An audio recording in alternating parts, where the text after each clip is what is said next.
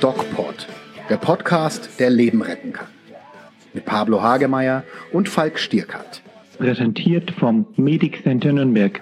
Ja, hallo Leute, hier ist der DocPod mit unserem unvergleichlichen und wunderbaren Doc Pablo. Und mit ebenfalls unserem, was hast du gesagt? Unvergleichlich, unvergleichlich und, und, wunderbar. Und wunderbarem Doc Falk. Ja, hallo, Hi. grüßt euch.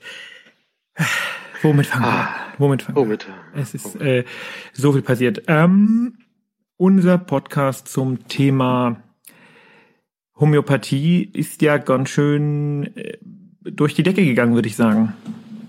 Hat einige Reaktionen ausgelöst, aber es, aber es waren, also ich habe nicht so wahnsinnig viel, äh, vielleicht hast du mehr äh, gelesen. Also ich hatte einen Kollegen, der sich geäußert hat. Ähm, bei dir? Naja, bei ähm, auf Instagram haben relativ viele Leute diskutiert. Einfach mal ja, genau. vorbeischauen genau. auf unserer wunderbaren Instagram-Seite der DocPod. Und was ich interessant fand und was ich mich auch ähm, positiv ja, überrascht hat, es gab nur eine einzige äh, Kommentatorin oder Kommentator, was weiß ich, man weiß ja nie, was sich dahinter verbirgt, der oder die das ganze Thema Homöopathie gut fanden. Ja. Die anderen haben alle geschrieben, boah, endlich mal jemand, der direkte Worte findet und ihr habt völlig recht und ähm, das fand ich schon super. Ja, ja. Genau, also die kritischen Stimmen waren eher weniger, ne? Also wir Absolut. hätten uns mehr, mehr gedacht, mehr Shit. Wir hätten uns mehr, mehr, mehr Shitstorm gewünscht, ja. ja, ähm, vielleicht erzählen wir, bevor wir zum heutigen Thema kommen, mal kurz, was bei uns gerade so ansteht, denn mhm. wir haben wieder eine spannende Woche vor uns jetzt, ähm, also nächste Woche nicht diese Woche, sondern nächste Woche. Und der Pablo organisiert es so ein bisschen. Ich bin da so ein bisschen außen vor, weil ich andere Sachen gerade zu tun habe und werde mich einfach dem Ganzen beugen müssen und ich befürchte ehrlicherweise Schlimmes. ja, wir haben wieder eine Woche DocPod TV vor uns. Und ähm, ja, wir haben die Plotpoints und die Wendepunkte, so würde man das vielleicht besser verstehen, die Wendepunkte in diesen äh, teils geskripteten Episoden ähm, haben wir schon schön gesetzt. Und wir werden da interessante äh, Experten auch treffen. Und Falk wird ein bisschen leiden, aber ich habe mich auch äh, so reingeschrieben, dass ich auch ein bisschen leiden werde. Warte mal kurz, dazu habe ich einen wunderbaren akustischen Gimmick. Oh nein, das war der falsche. Mach, nimm mal den. Ich. oh Gott. Ich habe kann man, kann man die das wegnehmen irgendwann? Nein, nein, also nein, kann, kann, ich da durch, durch, durch die Leitung durch und das du, irgendwie du weißt wie ja, Spider-Man mit so einem Phaser, mit so einem Phaser äh, äh, Spinnwebe, die das so wegphasern. Du weißt ja, ich bin sehr technikaffin und hier stehen mhm. einige Mischpulte. Wir haben jetzt noch ein neues ja. Mischpult, um ja. ähm, den Dockpot so gut wie möglich zu machen. Und ja. du kannst mir das natürlich wegnehmen. Mhm. Habe ich noch zwei andere Mischpulte, mit denen ich das machen kann. also oh, ähm, ja, ja, ja, aber deswegen äh, aufgrund dieser vielen Mischpulte und dieser vielen äh, witzigen nach oben und unten tanzenden Anzeigen, die ich hier habe, sollte der Dogpot immer besser ausgepegelt sein. Jo, genau. Letzte Woche ist mir aufgefallen, war das ein bisschen schwierig, weil einmal du sehr leise warst. Dafür möchte ich mich entschuldigen. Das war meine Schuld. Ich habe am falschen Regler gedreht. Am falschen Knopf gedreht. Einfach, ja. ja, Pablo, das, so entwickelt sich das, ja. Ja, Pablo, ähm, also du wirst mich in vielen Punkten wahrscheinlich ziemlich äh, reinhauen, sag ich mal. Ja, so viele sind es gar nicht, aber es sind ein paar. Was genau ähm, erwartet mich? Naja, wir haben ja einmal die Reise ähm, ins, ins benachbarte ähm, Drogenparadies geplant. Oh Gott. Wir fahren in die Niederlande. Oh Gott. Und die Frage ist, wie weit wir kommen. Also das ist so ein bisschen offen noch, das ist auch Teil der Geschichte. Und, äh, und dann werden wir gucken, was wir machen. Und äh, in der Recherche habe ich schon gemerkt, dass es für, für, für Menschen relativ riskant ist, vor der Kamera ähm, Drogen zu konsumieren, ähm, weil dann vielleicht irgendjemand sagt, das, das möchten wir nicht. Konsumiert bitte keine Drogen vor der Kamera, sagt dann irgendjemand. Genau. Und äh, deshalb werden wir das äh, mit spitzen Fingern anfassen, das Thema, weil es ja tatsächlich auch ein relevantes ist. Und es gibt viele Menschen, die immer und immer wieder äh, fragen, ja, die ihr erzählt immer von irgendwelchem DocPod TV, wann kommt das denn nun endlich mhm. mal? Und äh, wir machen so viele Projekte zusammen, der Pablo und ich, und es gibt immer Projektverantwortliche bei den jeweiligen Dingen. Und der Projektverantwortliche für DocPod TV ist, Moment, Doc Pablo. oh Mann. Also, erzähl, wann kommt das endlich? Wann kommt das endlich? Äh, ehrlich gesagt, keine Ahnung. Es soll mm -hmm. im Herbst sein. Warte, Herbst dafür habe ich einen Jingle. Dafür habe ich einen Jingle. Jetzt kannst du weiterreden. Okay. Also. ähm, ich liebe die Dinge, tut mir leid, ich finde die super. Herbst 2019, was ja bald ist. Also Herbst fängt an im September, genau, in drei Monaten. Gott sei Dank. Mhm. Magst du ja. den Sommer auch so wenig wie ich? Ich hasse den Sommer. Also ich mag den Sommer mit Klimaanlagen und ich habe mir auch jetzt oh, eine gekauft für, für meine Praxis. Ja, schlecht für die Umwelt, aber gut für mein Gehirn. ähm, ich meine, Deutschland ist das einzige Land, das vielleicht noch kurz am Rande, weil wir stehen ja jetzt in einer, einer der heißesten Woche dieses Jahres vielleicht, ähm, 40 Grad und mehr. Ähm, Deutschland ist ja ein Land ohne Klimaanlagen und das ist fatal, weil die Leute sterben an der Hitze oder werden verblöden zumindest daran. Und, und man wird aggressiv. und man wird aggressiv, wow. ja. ja. Und, und ich habe mir jetzt eine gekauft, weil ich will nicht verblöden, noch versterben, noch irgendwie aggressiv werden. Und das ist wunderbar. Aber es ist natürlich klimatechnisch doof, ne? Generell, wie stehst du zum Sommer? Ich bin ja, allgemein mehr schon. der Herbsttyp. Herbst, Winter finde ich schön. Ja, Frühling und Herbst ist perfekt von der Temperatur her. 20 Grad ist halt einfach ideal für, für Männer zum, zum Arbeiten und zum Sein. Ich habe gehört, Frauen brauchen ein bisschen mehr. Ist es so? Das ist ja total sexistisch. Total. Und ich habe gehört, die brauchen ein bisschen mehr, so, so 23, so wäre gut, ist gut wohl für Frauen, Wohlfühlgefühl und Männer ein bisschen weniger. Aha. Ja, also ich mag eigentlich die Wechseljahre. Äh, die, oh, Pablo, ich, ich, ich würde am liebsten schon wieder auf die Jingle-Taste drücken. Also die äh, Übergangs. Äh, Wie heißt das? Die Über... Ich, ich, ich, meine Hand... Oh, die Wechseljahre. Oh mein Gott. Applaus also die, für Pablo. Die, die Übergangszeit. Wie nennt sich das? Jahreswechsel, so, oder? Ich möchte mich jetzt schon bei unserer... Äh, bei, bei unserer, äh, nein, bei unserer also. Zuhörerin, ich, ich komme jetzt gar nicht auf den Namen, warte mal, ich schaue das mal auf, auf Facebook, weil wir haben ja eine sehr, sehr treue ähm, Hörerin, die uns eigentlich jedes Mal schreibt und die wir sowieso mal grüßen wollen mhm. oder wollten, nachdem wir Schwester Franzi schon gegrüßt haben. Ja. Ähm, und die hasst unsere Jingles. Ja, da gibt's, die, also ich meine, ich gehöre mit dazu, muss Stefanie, ich gestehen. Die Stefanie, Ach so, die heißt die Stefanie. Stefanie hasst unsere mhm. Jingles und mh, mm, ich entschuldige mich direkt dafür, aber es, es, es liegt heute einfach so nahe, auf die Taste zu drücken. Der, der Finger der sitzt ganz locker da. Der, ja, oh ja. ja, ja. Äh, das, wenn wir uns sehen, dann sprechen wir ja auch ein paar Dogpots ein und dann darfst du auch mal auf meine Darf ich auch mal drauf drücken? Taste drücken. Cool. Also einmal. Cool. Ja, also im Herbst kommt Dogpot TV.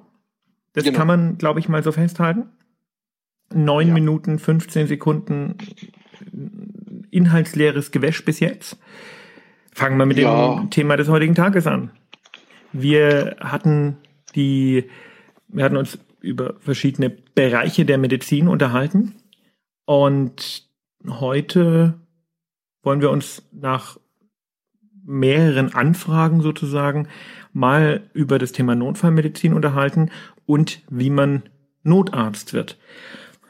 Und mhm ja, was die, wer, wer da noch so mit im, im, im Rettungswagen im Auto sitzt, da könnte man vielleicht noch einen extra Dogpot drüber machen, denn die Ausbildung zum Beispiel zum Notfallsanitäter, die ist reformiert worden und die ist sehr interessant. Also wenn einer von euch eventuell Notfallsanitäter ist und über seinen Job gerne mal mit uns sprechen möchte, dann wären wir da sehr interessiert ähm, schreibt uns auf äh, Instagram und wir machen einen Dogpod über das ganze Thema Rettungsdienst, Notfallsanitäter, Rettungsassistent, Rettungssanitäter, was es da alles so gibt und was alles wichtig ist.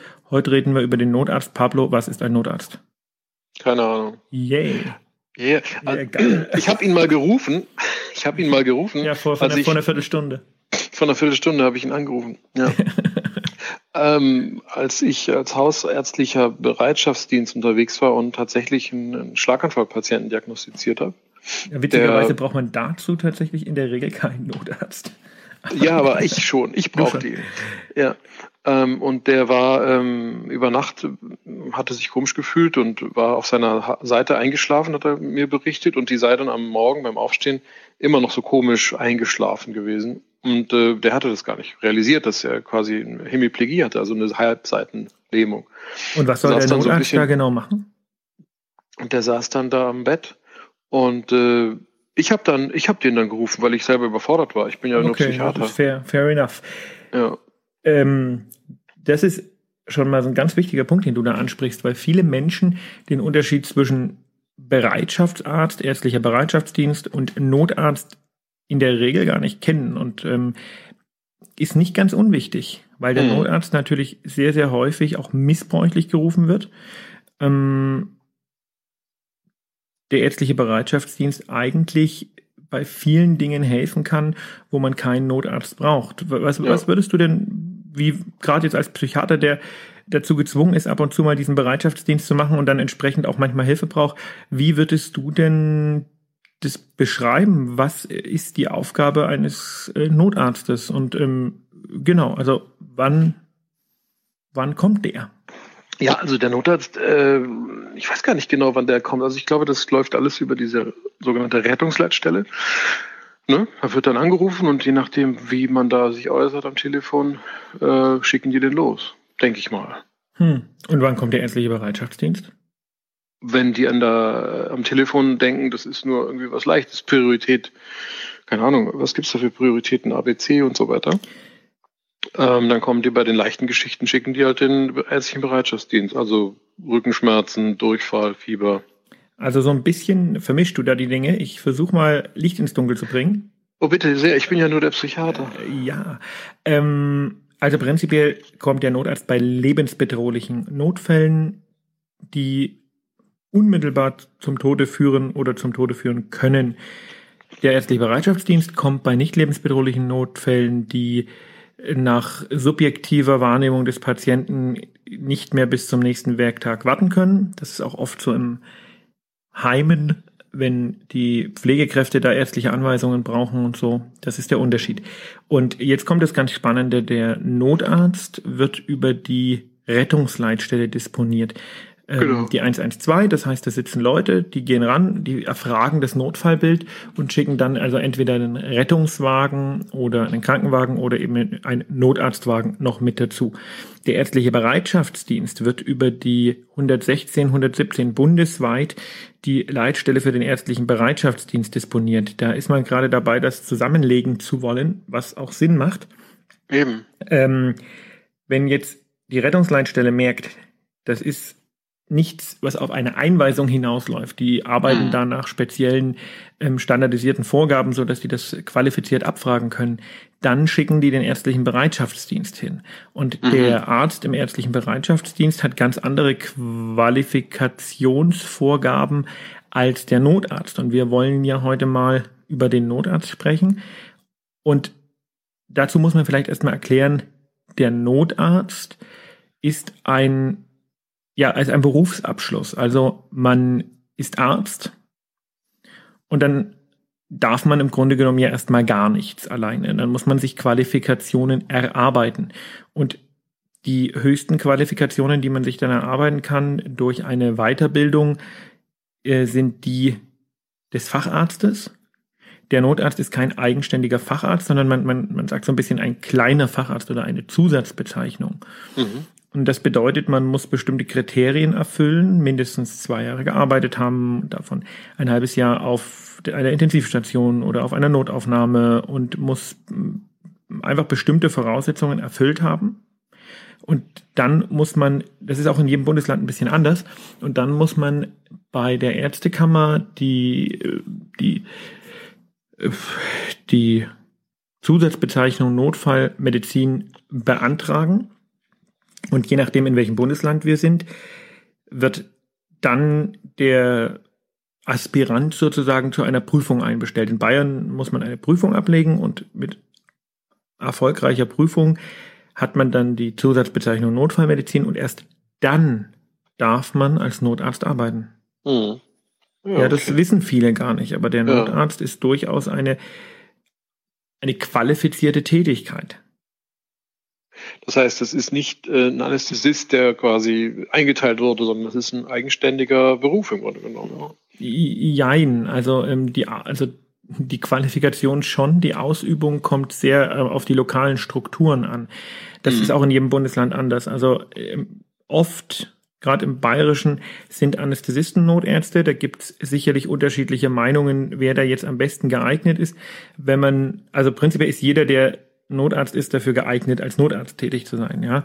Äh, und dann hat natürlich, bringt natürlich jeder die Spezifikationen seines eigenen Fachgebietes mit. Ja, der Internist wird sich äh, bei internistischen Notfällen, Herzinfarkt oder äh, Herzrhythmusstörungen ja. vielleicht äh, von Haus aus etwas leichter tun, der mhm. Chirurg bei äh, schweren Polytraumaverletzungen oder sowas. Also ähm, ja. meiner Meinung nach ist jetzt nicht der Anästhesist der optimale Notarzt und auch der fertige Facharzt für Anästhesie ist ja kein Notarzt und darf nicht als Notarzt tätig sein. Mhm. Ja, In der Regel machen die aber aufgrund der Nähe der Anästhesie zur Notfallmedizin, zumindest zur invasiven Notfallmedizin, machen die alle irgendwie die Ausbildung oder die Weiterbildung zum Notarzt und ähm, deswegen wird das so ein bisschen assoziiert, aber der ja. Anästhesist und der Notarzt sind zwei völlig verschiedene Dinge. Ja, ja, ja klar. Mhm. Jo, das ist doch schon mal gut. Und dann ähm, fahren die, es gut. gibt ja das ist schon gut. Es gibt ja diese zwei Strategien, was mir dazu noch einfällt. Das eine ist Behandeln vor Ort, ne? Und das ist ja mehr, was wir so machen. Und die angelsächsischen, die fangen die Leute ein und behandeln dann Not im and Go oder Stay and Play. Ja, das äh, sind äh, Notfallstrategien, die sich entwickelt haben. Also entweder ähm, man, egal was ist, man sieht zu, dass man den Patienten einlädt und losfährt, oder man versucht die Stabilisierung vor Ort.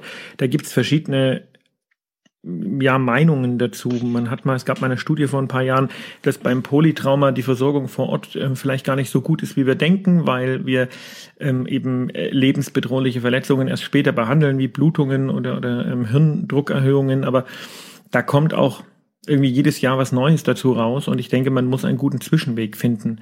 Ähm, wichtig ist natürlich erstmal, dass der Notarzt zum Einsatzort fährt bei verschiedenen oder bei bestimmten Lagebildern. Ja, also mhm. ähm, du rufst jetzt bei der Leitstelle an und ähm, sagst zum Beispiel, ja, hallo, hier ist der Pablo.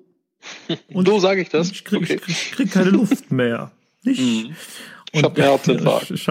ja, ja, das ist ganz schwierig, weil viele Leute sagen, sie haben Herzschmerzen, aber das Herz an sich schmerzt nicht. Ja. Ne? Das ist also, das ist nicht ganz einfach. Aber im Grunde rufen die Leute bei der Leitstelle an, 112, und dann entscheidet der Disponent, der dort sitzt, ist das ähm, eine Notarztindikation. Und ähm, jetzt erzähl mir mal so von, von deiner Warte aus, was du denkst, wann ein Notarzt vor Ort äh, nötig wäre und wann nicht. Ja, du hast ja gesagt, wenn eine lebensretten, äh, lebensgefährliche Situation eintreten. Ja, aber definier das mal. Keine Ahnung, also ja. Sehr gut, sehr gut. Ja. Atmung, Kreislauf, Bewusstsein, die drei Dinge. Wenn die. Ja, aber das ruft doch keiner an und sagt, ich habe Atmung. Bitte was? Es ruft doch keiner bei der Leitstelle an und sagt, ich habe Atmung. Nee, ich habe keine Atmung. ich habe keine Atmung. Ja, Alter, ich, ich, ich habe keine Atmung. Ja, das auch nicht, das auch nicht. Da rufen ja die Angehörigen dann schon an meistens. Also, versuchen wir es mal strukturiert zu machen, weil das ist, glaube ich, sehr wichtig, weil wir ja in immer wieder in letzter Zeit die Diskussion haben, äh, Missbrauch des Rettungsdienstes, Missbrauch des Notarztes und so weiter und so fort. Deswegen finde ich das gar nicht so lustig und würde das gern mal, würde gern mal strukturiert abarbeiten, wann denn ein äh, Notarzt vor Ort wirklich sinnvoll ist. Am Ende entscheidet mhm. das der Disponent. Nichtsdestotrotz äh, macht es Sinn, das mal gehört zu haben und zu wissen. Also Pablo, hopp hopp, wann? Ich halt, du musst mir das sagen, ich weiß es nicht. Das ist aber nicht gut. Ich, ich weiß es wirklich so, nicht. Lass, also, lass uns mal versuchen, das zu erarbeiten. Ja, hm. also wie gesagt, die Atmung, würde ich sagen, ist ein großes Thema, Aber, wenn was jemand nicht mehr atmen kann. Bitte was? Atmung gibt es ja ganz verschiedene, äh, gibt's ja ganz verschiedene Probleme. Ja, also, also, also Luftnot, nicht? Also ne? Luftnot, Luftnot, ne? Also wenn die Luft nicht mehr, wenn der keine Luft, ich kriege keine Luft mehr, Herr Doktor. Ne? Ich, ich atme und kriege nichts rein oder nichts mehr raus. Mm. Genau, also eine Luftnotproblematik. Was ja. noch?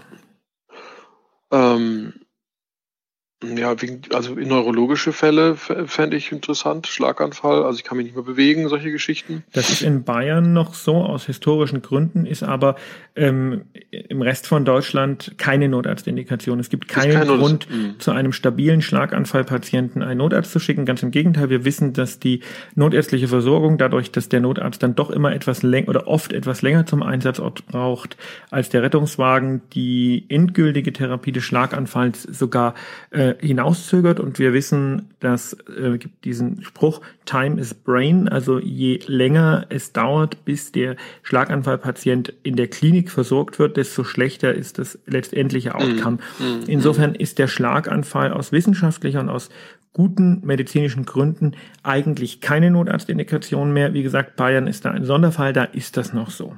Mm.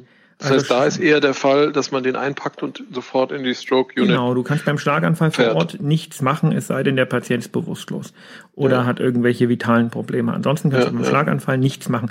Die sind, haben immer einen sehr hohen Blutdruck, die Patienten, und auch den sollte man in bestimmten Grenzen nicht senken. Das heißt, die, ähm, die Ankunft des Notarztes und die Versorgung vor Ort, weil man ja dann doch nochmal bestimmte Dinge abfragt, verlängert die letztendliche Behandlung und hat äh, eigentlich keinen Platz mehr in, ja. in, in der Schlaganfallversorgung. Also das ja. nicht.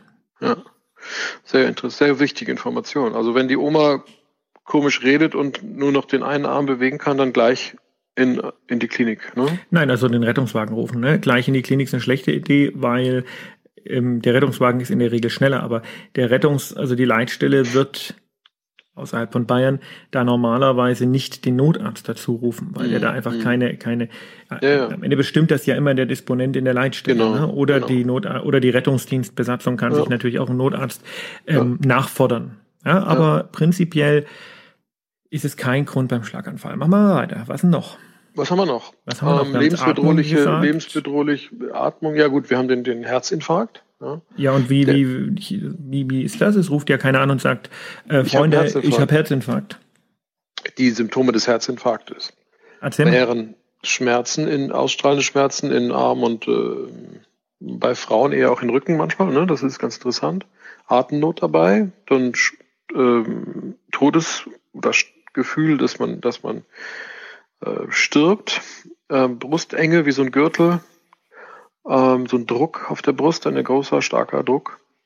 Ähm, genau. Genau. Und das, das, ist es eigentlich. Schwierige ja. ist halt leider, dass diese Probleme ähm, nicht immer auftreten. Ja? Also ähm, ja. 60 Prozent der Fälle ähm, haben entsprechende Beschwerden und 40 Prozent haben eben keine oder haben andere Beschwerden. Insofern ist es sehr, sehr schwierig, mhm. äh, einen Herzinfarkt direkt am Telefon zu oder sicher anzunehmen blöd sicher anzunehmen, gibt's nicht, aber ähm, stark ja. anzunehmen, ne? Ja. sondern äh, in, in dem Fall sind halt so bestimmte Schmerzbilder. Also Luftnot hattest du schon gesagt, dann der, der Druck auf der Brust, der gerade oder akut eingesetzt hat.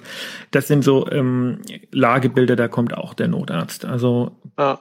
Genau. Dann ganz klassisch haben wir gesagt Luftnot, haben wir gesagt neurologische Sachen eher weniger, also zumindest nicht so die klassischen Schlaganfälle.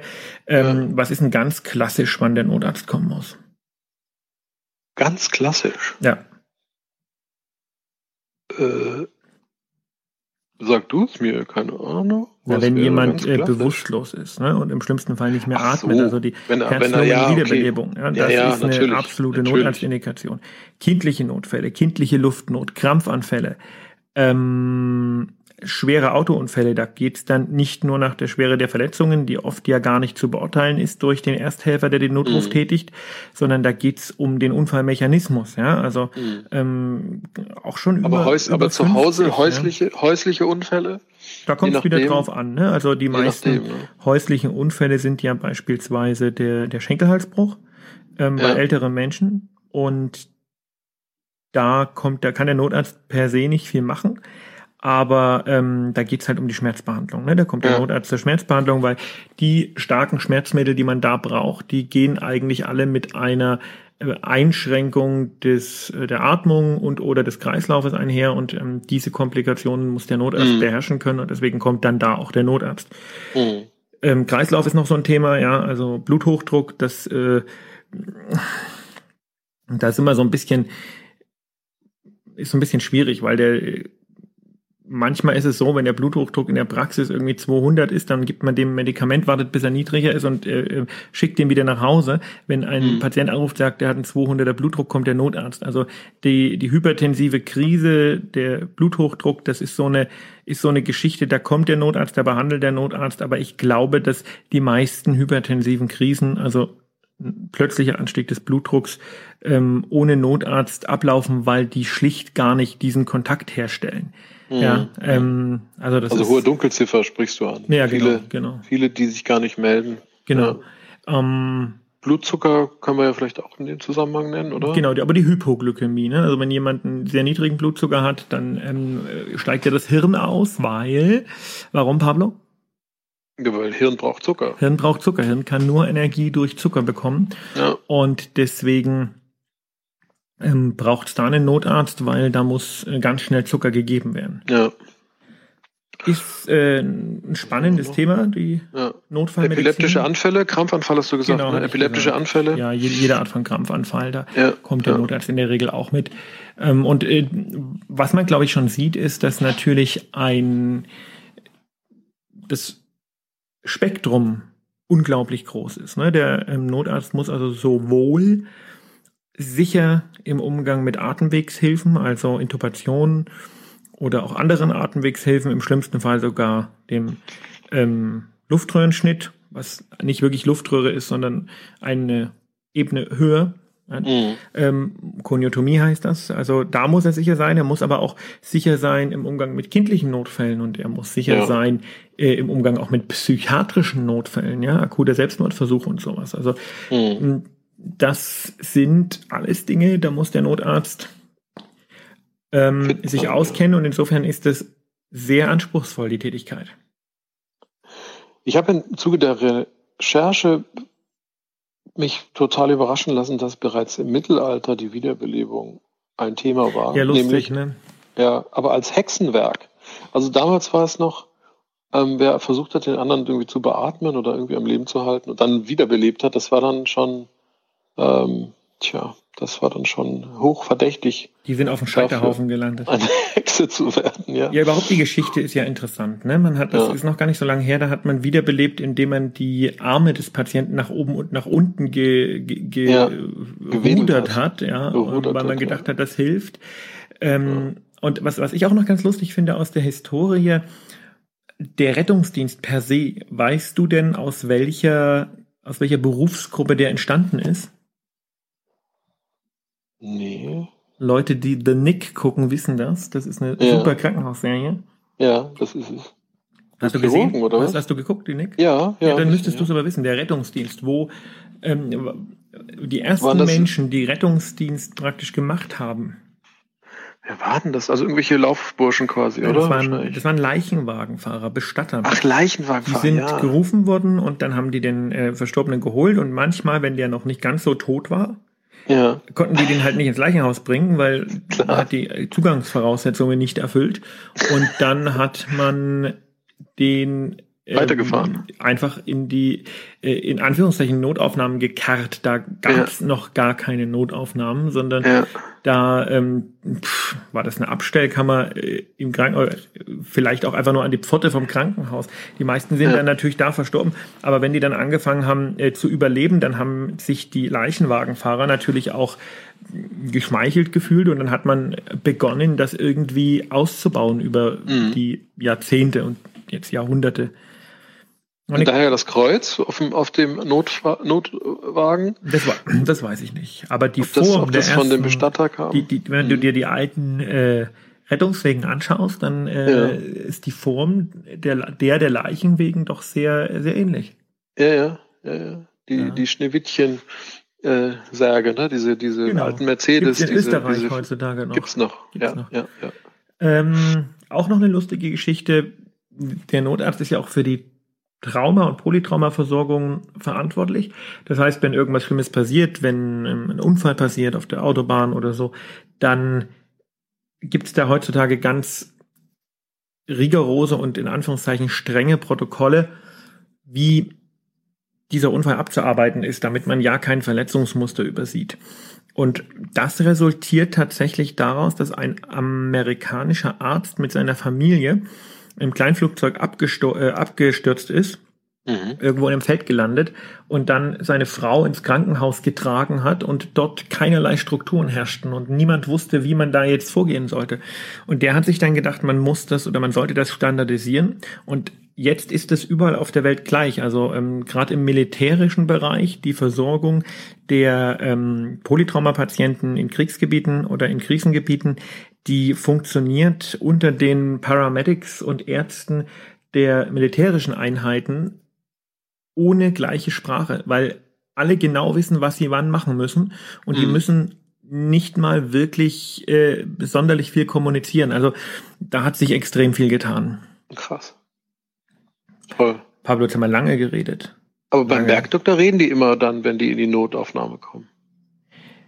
Ja, man redet ja in der no äh, normalerweise auch und macht eine vernünftige Übergabe, aber ähm, die, die ja, also die Notfallübergaben beim Bergdoktor. Ja. Darf ich was zu sagen oder verletzen wir da irgendwelche Rechte? Da, da, das machen wir mal anders mal, wenn wir mal so eine ganze Episode mal. Ah ja, da hast du, da hast du was, hast du was vorgeschlagen, was wir machen wollen. Da könnte man, ja. das könntest du eigentlich nochmal präsentieren und wir können unsere Hörer fragen, ist das denn was, was ihr gerne wollt? Ja, eine Medienwissenschaftlerin hat mir auf der, auf der Tagung, wo ich gerade war, vorgeschlagen, weil das offensichtlich in Amerika sehr erfolgreich läuft, ähm, dass, dass als Wissenschaftler und Ärzte, dass wir ähm, Filme und ähm, Serien, Episoden, einzelne Episoden aus ärztlicher, wissenschaftlicher Sicht besprechen, also kommentieren, wie das so auch Regisseure machen. Das gibt's ja manchmal bei den ähm, Zugaben, äh, Zusatzmaterialien auf DVDs. Und dass wir dann den kompletten Film quasi besprechen und ihr schaut euch äh, parallel die Episode an und legt drüber unseren Podcast. Und dann könnt ihr sehen, an welchen Stellen wir was meinen und sehen und kommentieren. Und das ist wohl, äh, meine ich, eine tolle Idee, äh, meinte auch diese Wissenschaftlerin, die Medienwissenschaftlerin, weil so viele Menschen neugierig sind und wissen wollen, einerseits, Stimmt das alles oder wie entsteht das auch? Also, weil wir ja auch Berater sind. Ich wollte gerade sagen, in Anbetracht der Tatsache, dass du die meisten von den Dingen beraten hast, wird es sicher ja. sehr lustig. Ich bin ja erst in der Beratung seit zwei Jahren mit dir tätig. Da wird es sicher sehr lustig, wenn ja. ich, das ist ja im Grunde genommen ein Pablo Zerpflücking live. Muss nicht sein, weil wir werden natürlich nicht, wir werden natürlich nicht ständig. Habe ich dafür noch einen Jingle? Ich weiß nicht. Ich, äh, äh, den nehmen wir. oh werden Gott, natürlich nicht, oh Mann, ah. wir werden natürlich nicht den Bergdoktor aufs Korn nehmen, sondern wir werden auch andere den Korn nehmen. Genau, wir werden auch andere Art-Serien aufs Korn nehmen und auch Spielfilme, also auch abendfüllende Spielfilme, die ja, wenn sie vor allen Dingen Kinofilme sind, äh, das Thema Medizin äh, viel ernster angehen als jetzt äh, Fernsehproduktionen. Und das ist sicherlich eine spannende Erfahrung und das wollen wir machen. Super. Außerdem wird es ähm, in Bälde sozusagen die erste, wir haben das schon mal angekündigt, die erste DocPod Spezialstaffel geben. Das wird ähm, nicht am Dienstag gesendet, sondern wahrscheinlich am Wochenende. Wir haben, müssen, müssen da noch einen genauen Tag definieren, aber wahrscheinlich samstags. Und da nähern wir uns einem großen Thema immer in mehreren Folgen und das wird dann eine ganze Staffel, so fünf, sechs Folgen. Mm, so dass die, die da interessiert sind, praktisch äh, ein, ein Gesamtpaket bekommen. Das wird dann immer über ein paar Wochen gesendet und wir beginnen mit einem Thema, was mir natürlich sehr am Herzen liegt, weil da ähm, bisschen Eigenwerbung im August mein Buch dazu rauskommt. Pablo, das Thema heißt da, da, da. Die Schilddrüse. Die Schilddrüse und jetzt kannst du einen Jingle drüberlegen. Äh, ähm, jetzt fällt mir keiner ein. Warte, ich, ich, ich leg den drüber. Ah. Wir freuen uns, dass ihr je äh, wieder, äh, wir freuen uns, dass ihr den DocPod wieder gehört habt. Bleibt gesund. Und geht achtsam mit euch um. Mehr bei uns im Netz auf nordbayern.de.